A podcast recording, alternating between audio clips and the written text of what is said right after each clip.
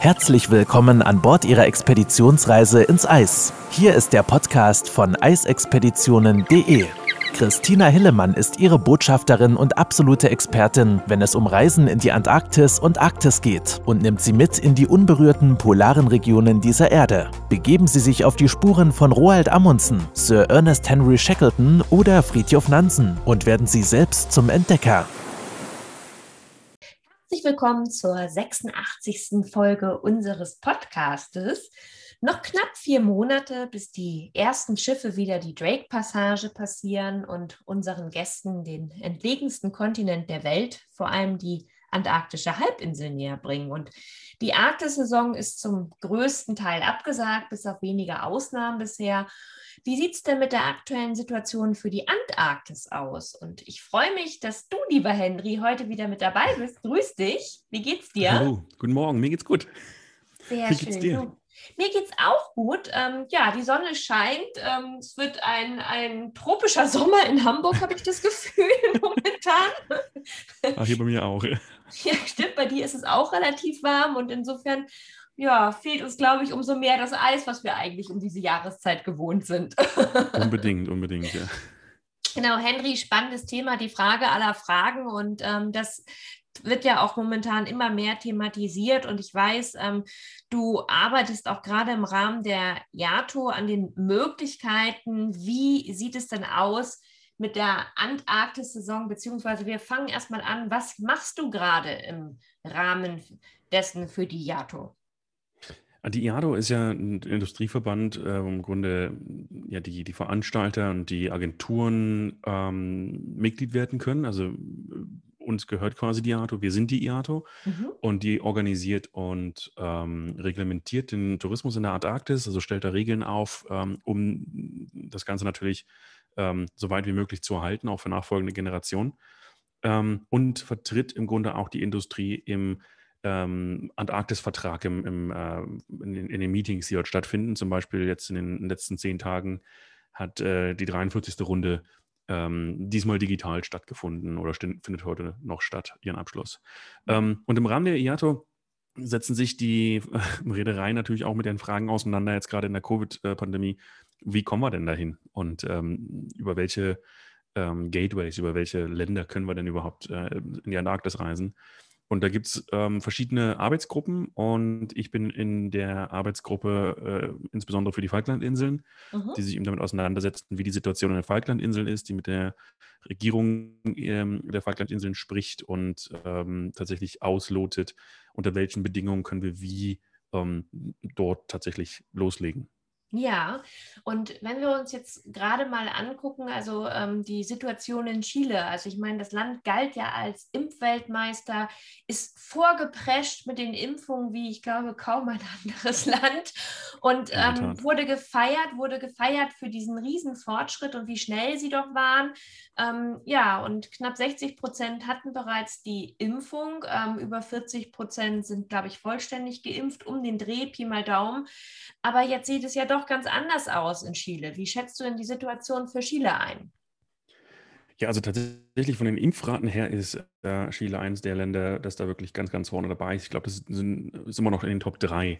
Mhm. Und ähm, das macht natürlich eine, eine große Hoffnung. Ähm, was die Hoffnung so ein bisschen trübt, sind natürlich die ansteigenden Fälle. Und wir haben da ähm, in den letzten Monaten ähm, ganz unterschiedliche Signale bekommen. Also wir haben gesehen, dass Anfang April das wahnsinnig ähm, wieder hochgeschnellt ist mit Infektionsraten. Dann gab es einen, einen kurzen, ähm, ja, eine kurze Erholungspause Anfang Mai und äh, dann ging die jetzt wieder hoch ähm, im Anfang Juni ähm, und sind dann fast wieder auf dem Allzeithoch gelandet. Ähm, das ist tatsächlich sehr, sehr bedenklich, ähm, was im Grunde ja darauf zurückzuführen ist, dass die Kommunikation über die Impfungen ähm, ja ein bisschen unglücklich gelaufen ist in Chile und ähm, tatsächlich viele Menschen ähm, ja, es haben einfach schleifen lassen, äh, mhm. was die, die Schutzmaßnahmen angeht, äh, nachdem sie geimpft wurden und ähm, sich dadurch tatsächlich die Impfvarianten ähm, massiv verbreiten konnten.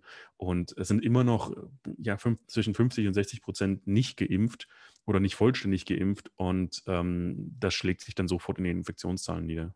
Mhm, genau, wobei ich jetzt auch gesehen habe, gerade ich glaube vorgestern hatte ich noch mal einen Bericht gesehen, dass sie jetzt trotzdem auch dran arbeiten und natürlich auch ein bisschen diese Kommunikation aufholen wollen, ähm, was so ein bisschen das Abstand halten zum Beispiel ja auch angeht. Ja, es hat ja ähm, leider, äh, es hat leider einen, einen, Zwischenfall gegeben, dass die Regierung am Anfang des Vakzin, äh, äh diese, dieses Impfprozesses tatsächlich ausgelotet hat, ähm, jetzt starten die Impfungen und dann ist die Pandemie auch bald vorbei. Genau. Und das ist das, was sich leider in den Köpfen der Menschen festgesetzt hat. Und ähm, die Südamerikaner sind natürlich dann auch ähm, recht gesellig. Das heißt, äh, die sitzen dann auch gerne mal äh, am Abend zusammen und äh, trinken ihr Bierchen oder ihr Wein zusammen. Und ähm, das ist natürlich dann in der Form nicht förderlich, um den Ausbruch ähm, ja, in, in Schranken zu halten. Aber ich bin jetzt kein ähm, kein Doktor oder kein, kein äh, Spezialist in, in, der Hinsicht. Wir sehen halt einfach nur die Zahlen und das macht uns Sorgen in Bezug auf die kommende Antarktis-Saison, weil sich einfach tatsächlich dieser sehr, sehr positive Verlauf, ähm, den es gegeben hat ähm, mit dem Start des Impfprozesses, ja, größtenteils wieder eingeholt wurde und ähm, uns im, im, Moment so ein bisschen ähm, ja, der Ausblick schwerfällt.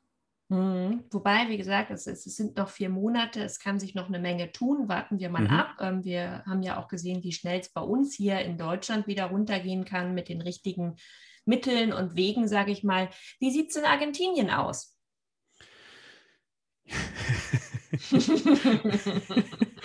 du darfst ruhig sagen, dass es da aktuell auch nicht besser aussieht. Also Chile ähm, ist tatsächlich, ich sag mal so, der, der, der Vorreiter in Südamerika. Argentinien hat ähm, ein Problem beim Ausrollen des Impfprozesses. Mhm. Und ähm, das höre ich leider auch viel von, von Freunden und Kollegen. Ähm, wir stehen da im sehr, sehr engen Kontakt, weil viele unserer Guides zum Beispiel ähm, aus Argentinien kommen und ähm, viele von denen tatsächlich noch nicht geimpft sind und es da auch noch keinen wirklichen Plan gibt, wann sie geimpft werden. Ähm, einige haben das Glück gehabt, dass sie schon äh, die erste Impfdosis bekommen haben und jetzt auf die zweite warten. Ähm, sehr, sehr wenige sind tatsächlich vollständig geimpft. Und ähm, da haben wir in Argentinien tatsächlich äh, im Moment eine Zahl von knapp 20 Prozent der Bevölkerung, die vollständig geimpft sind, was mit 18 Millionen Impfdosen ähm, numerisch trotzdem schon mal eine Leistung ist, das muss man auch mhm. sagen. Mhm. Ähm, bei der Impfgeschwindigkeit, die wir jetzt haben, würden wir aber ungefähr 36 Tage brauchen, um zusätzliche 10 Prozent der Bevölkerung vollständig zu impfen. Das ist natürlich eine Geschwindigkeit, die ist für uns im Hinblick auf die Antarktis-Saison alles andere als befriedigend. das ähm, schafft jetzt nicht den positivsten Ausblick, aber auch da gibt es ähm, in den verschiedenen Regionen Argentiniens, und das, das, müssen wir uns einfach auch vor Augen führen, verschiedene Entwicklungen. Und wir sehen zum Beispiel in ähm, Feuerland, äh, Tierra del äh, Fuego, eine sehr, sehr gute Entwicklung. Ja. Und die Regierung in Feuerland ist da auch sehr, sehr hinterher und die sehen auch die Notwendigkeit, ähm, dass die Antarktis-Saison in irgendeiner Form stattfinden ähm, muss. Andernfalls wird es für einen Großteil der Industrie tatsächlich einfach nicht gut aussehen. Mhm. Und ähm, es gibt da sehr viele Gespräche, äh, sowohl in Punta Arenas, also in, in, ähm, ähm, in, Chile, in Patagonien, als auch in, in Feuerland, in Ushuaia, mit den Behörden, dass es eben ähm, ja sehr, sehr strikte Maßnahmen gibt, dass es äh, Direktflüge geben sollte, dass es eben kein Umsteigen in äh, Buenos Aires oder äh, irgendwo anders gibt. Ähm, das sind so Sachen, die besprochen werden. Da ist nichts fest, da ist auch wirklich noch gar nichts ähm, fixiert, aber wir sehen, dass da ein, ein, großes Engagement ist, dass da ein großes Interesse daran ist, dass wir in irgendeiner Form äh, fahren können. Mhm. Normalerweise starten ja die Reisen, wie wir eben auch schon angesprochen haben, in Chile oder Argentinien. Wären denn, also die klassischen Häfen, äh, Punta Arenas, Ushuaia, ähm, manchmal noch Montevideo oder ähm, Buenos Aires direkt gibt es auch zum Teil nochmal. Ähm, wie sieht es denn mit anderen Start- und Zielflughäfen aus? Gibt ja, Montevideo, Montevideo sprachst du ja an. Ähm, das ist tatsächlich eine Option. Äh, Buenos Aires ist natürlich schwierig. Es ähm, gehört zu Argentinien und hat natürlich die somit die striktesten Restriktionen im Moment. Mhm. Ähm, und da hören wir eben halt auch tatsächlich von nationaler Ebene, dass es da keine großen Bestrebungen gibt, das zu ändern ähm, in, in, absehbarer Zeit. Dafür sind die, ähm, die äh, dafür ist die Infrastruktur in Buenos Aires einfach zu wichtig für Argentinien. Ähm, Uruguay sieht sehr, sehr gut aus, was ähm, die Impfrate angeht und auch was die ähm, was die, äh, also wir, wir, sind da bei ja, fast 50 Prozent, ähm, die vollständig geimpft sind. Ähm, wir sehen eine sehr, sehr gute Entwicklung in den Infektionszahlen dort auch. Ähm, also Montevideo bietet sich tatsächlich an, aber da muss man eben halt auch sagen, das ist mit Vorsicht zu genießen. Monte, äh, Montevideo bietet sich halt leider auch nur dann an, wenn wir ähm, das als Startpunkt nehmen. Also mhm. eine, eine, eine, einen vollen Turnaround, wie wir sagen, also eine, eine Start und Ziel in Montevideo, das, das ist einfach unrealistisch. Die Zeit, die wir brauchen, um von Montevideo runter zu segeln in die Antarktis, das sind fünf, sechs Tage in eine Richtung. Und das ist einfach, äh, das würde eine, eine Reise einfach deutlich zu lang werden lassen. Äh, Montevideo wird gern genutzt zum Anfang der Saison oder zum Ende der Saison, um das Schiff eben aus dem Norden runter in den Süden zu bekommen. Und dann wird häufig äh, von Montevideo aus die Falklandinseln äh, ange angefahren oder Südgeorgien und von dort aus dann weiter in die antarktische Halbinsel. Und das ist tatsächlich auch eine Möglichkeit, die ähm, im Moment sehr, sehr gut aussieht. Das kann man so sagen. Aber auch das ist natürlich immer eine Sache, das kann sich verändern. Wir haben vor zwei Monaten auch gedacht, dass Punta Arena sehr, sehr gut aussieht. Ähm, das ist immer eine Momentaufnahme. Ja, wie sieht es denn aus? Ähm, alternativ fangen ja die ersten Reedereien an wie Silversea und ähm, ich bin gespannt, wie sie es machen wollen. Planen ja dann im Prinzip äh, über Puerto Williams zu gehen in Chile. Ähm, ich persönlich meine, dass das schwierig wird. Wenn ich es richtig in Erinnerung habe, ist es eine verdammt knappe Landebahn, oder? Puerto Williams hat eine sehr, sehr kurze Landebahn. Also das ist tatsächlich nur für, für Inlandsflieger, für Propellermaschinen äh, geeignet. Und das ist natürlich für uns jetzt als Veranstalter, also für die Firma, für die ich arbeite, ein absolutes No-Go. Weil das bedeuten würde, dass wir unsere Gäste umsteigen lassen müssen. Und das würde eben halt in Santiago passieren. Ähm, und das wollen wir vermeiden. Ähm, Silversea hat das jetzt angekündigt und wir finden das durchaus ähm, ist eine gute Entwicklung. Ähm, Puerto Williams ist in der Vergangenheit schon mal genutzt worden aber hauptsächlich von kleineren Schiffen. Und das ist mhm. tatsächlich eine Sache, ähm, die, die, also wie das tatsächlich in, den, äh, in der täglichen Operation aussehen soll, ein Kreuzfahrtschiff in Puerto Williams umschlagen zu lassen, ist schwierig. Also mhm. auch die kleinen Schiffe, die brauchen einfach Verpflegung, die brauchen Lebensmittel, wir brauchen Sprit, wir, wir müssen Müll entsorgen, wir müssen Grau- und äh, Schwarzwasser entsorgen. Und Porto Williams hat keinen Hafen in dem Sinne, es hat kein, kein Pier, kein Anleger. Das heißt, es muss alles über ähm, Zodiacs, über, ähm, über die Schlauchboote erfolgen. Und das ist natürlich eine Herausforderung äh, für das gesamte Team. Ähm, da ist halt wirklich keine ruhige Minute angesagt. Das wird eine sehr, sehr interessante Logistik da in Porto Williams. Mhm, ähm, und wir haben ein ähnliches Problem tatsächlich auch in den Falklandinseln. Also Falklandinseln ähm, sind ja eine, eine weitere Destination oder weitere Option, um ähm, ja, Kreuzfahrtschiffe umschlagen zu lassen. Daran hat die Regierung im Moment kein Interesse, wenn das tatsächlich nur ein Umschlagsplatz sein sollte. Also wenn, wenn wir da, wir haben angeboten, um die, ähm, um die Risiken für die Falklandinseln so gering wie möglich zu halten, einen Korridor aufzubauen zwischen dem Flugplatz und dem Hafen. Und mhm. daran haben sie halt gar kein Interesse. Die wollen tatsächlich, dass die Leute die Falklandinseln besuchen und das natürlich auch aus einem guten Grund. Die Impfraten dort sehen sehr, sehr gut aus. Also in den Falklandinseln reden wir über 80, 85 Prozent, die ähm, geimpft sind vollständig. Das ist bei dreieinhalbtausend Einwohnern jetzt auch nicht ganz so schwer, muss man sagen. ja. Aber das hat natürlich den positiven Effekt, dass wir da über eine ganz andere Ausgangsbasis sprechen können. Mhm. Aber auch da, es gibt eben keinen großen Hafen, ähm, da die Anzahl an Schiffe umschlagen zu lassen, wie in Ushuaia zum Beispiel, äh, zur Hochphase der Saison, halte ich für sehr, sehr unwahrscheinlich. Mhm. Das wird eine, eine Zwischenlösung sein und das wird eine Lösung für einige Veranstalter sein, aber mit Sicherheit nicht für die Mehrheit der Branche.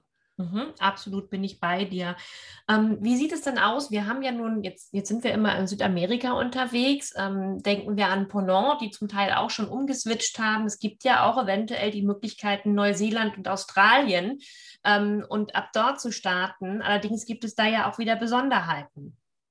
Da gibt es ganz gravierende Besonderheiten. Also Australien und Neuseeland haben sich ja ähm, beide einen großen Namen gemacht äh, mit, mit sehr ähm, strikten Restriktionen. Mhm. Und die haben ja tatsächlich ähm, das Land für Touristen geschlossen. Ähm, selbst Australier, die zurück nach Hause wollten, hatten zwischendurch ähm, starke Probleme, einreisen zu dürfen.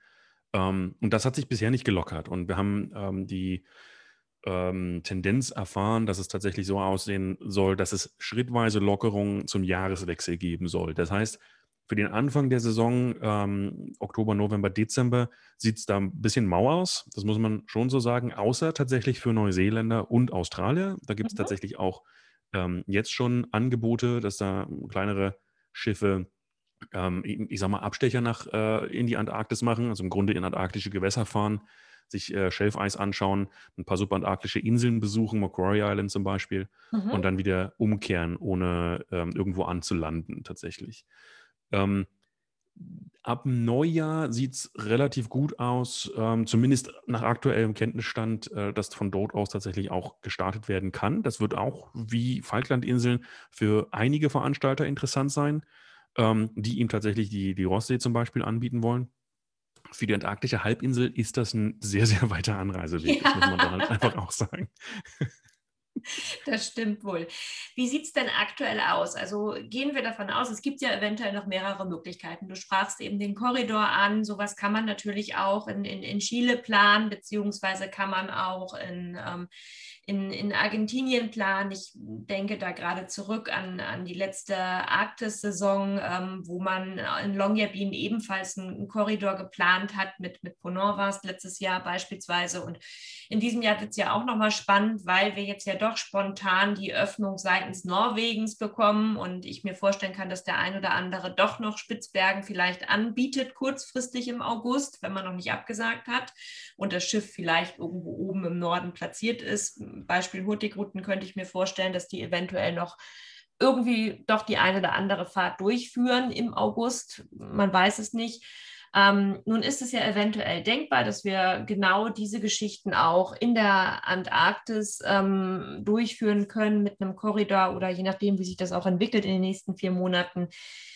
Sind denn aktuell Anlandung auf den Falklandinseln möglich?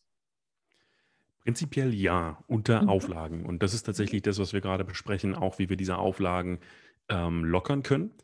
Die Auflagen aktuell sind ähm, 14-tägige Quarantäne, um in, ähm, in die Falklandinseln einreisen zu dürfen. Und das ist natürlich für viele ähm, Itineraries einfach nicht realisierbar. Also wenige Schiffe sind 14 Tage vor einer Anlandung auf den Falklandinseln unterwegs, ohne irgendwo anders anzulanden, außer der Antarktis. Ähm, da sind wir gerade in Gesprächen dabei, dass wir das mit, äh, gemeinsam mit äh, medizinischem Rat ähm, und Erfahrungen aus anderen Ländern auch ähm, entsprechend variieren und anpassen.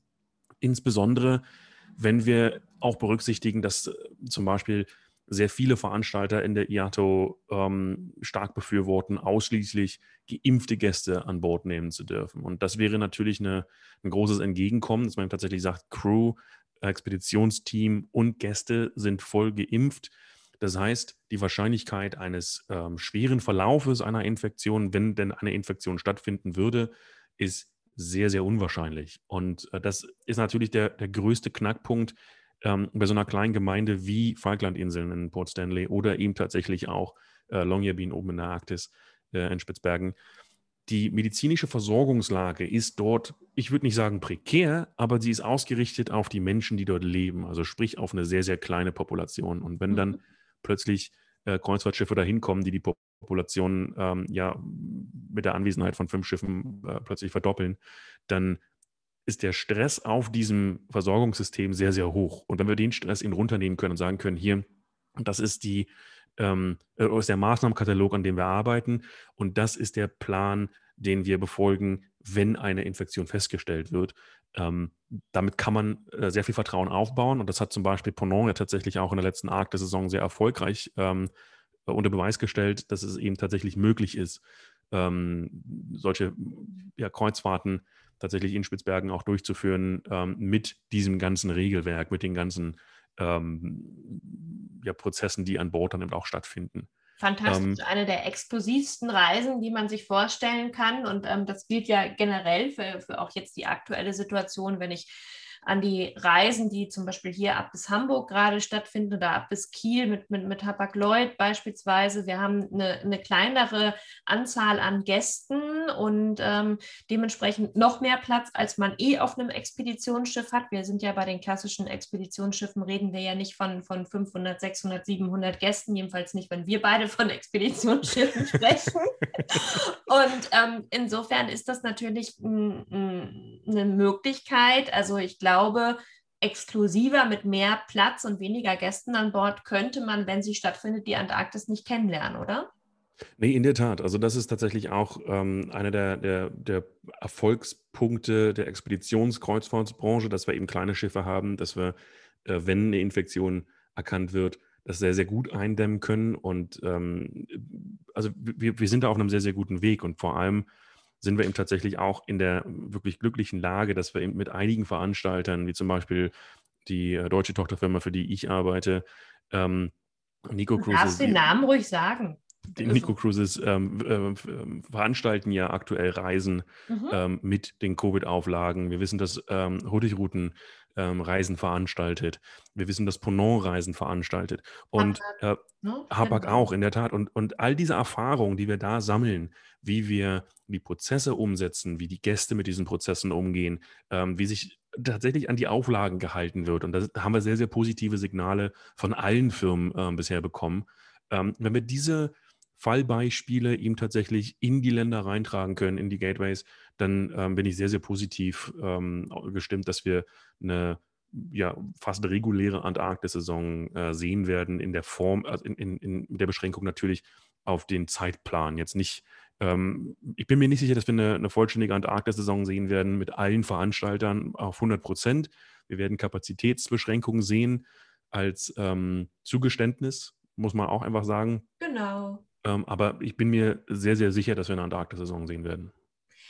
Wie groß ist denn das Risiko, dass man gegebenenfalls, und das ist ja ein weiterer Punkt, den man einfach auch berücksichtigen muss, ähm, ich meine, denken wir an die, die Polarstern, die ähm, oder an die, die Forscher generell, auch nicht nur vom AWI, sondern auch internationale Forscher, die ja auch nur reduziert letztes Jahr in die Antarktis aufgebrochen sind, damit halt ähm, dementsprechend unter Quarantäneregelungen vorher, damit man halt auch sich untereinander in den Forschungsstationen nicht infiziert oder ansteckt, weil toi toi toi ähm, dort ja nun noch nicht Covid ein Riesenthema ist. Ähm, natürlich muss man aber ja auch sagen, wenn man mit einem Antarktisch, also in der antarktischen Halbinsel unterwegs ist, ähm, kommen ja auch immer mal wieder Besuche vor in Forschungsstationen praktisch mit den Gästen. Glaubst du, dass das durchführbar ist?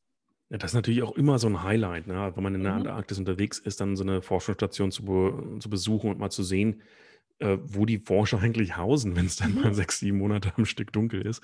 Ähm, das ist sehr, sehr unwahrscheinlich, muss man sagen. Also jetzt für die kommende Saison die besuchen zu können, ähm, da habe ich jetzt nicht viele positive Signale gehört. Also ich bin zum Beispiel im äh, engen Kontakt mit der British Antarctic Survey, mhm. die fast vollständig ausgeschlossen hat, dass wir ähm, britische Forschungsstationen besuchen können.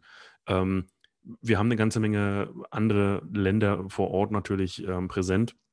Die, ich sage mal so, die Schwerpunktstationen ähm, sind britisch, äh, ukrainisch, chinesisch, äh, polnisch, äh, amerikanisch und ähm, da muss man einfach auch tatsächlich sehen, wie sich das in den nächsten Monaten entwickelt. Aktuell ähm, ist der Schutz der Wissenschaftler einfach die höchste Priorität für die Forschungseinrichtungen. Und das ist natürlich vollkommen verständlich, insbesondere ja.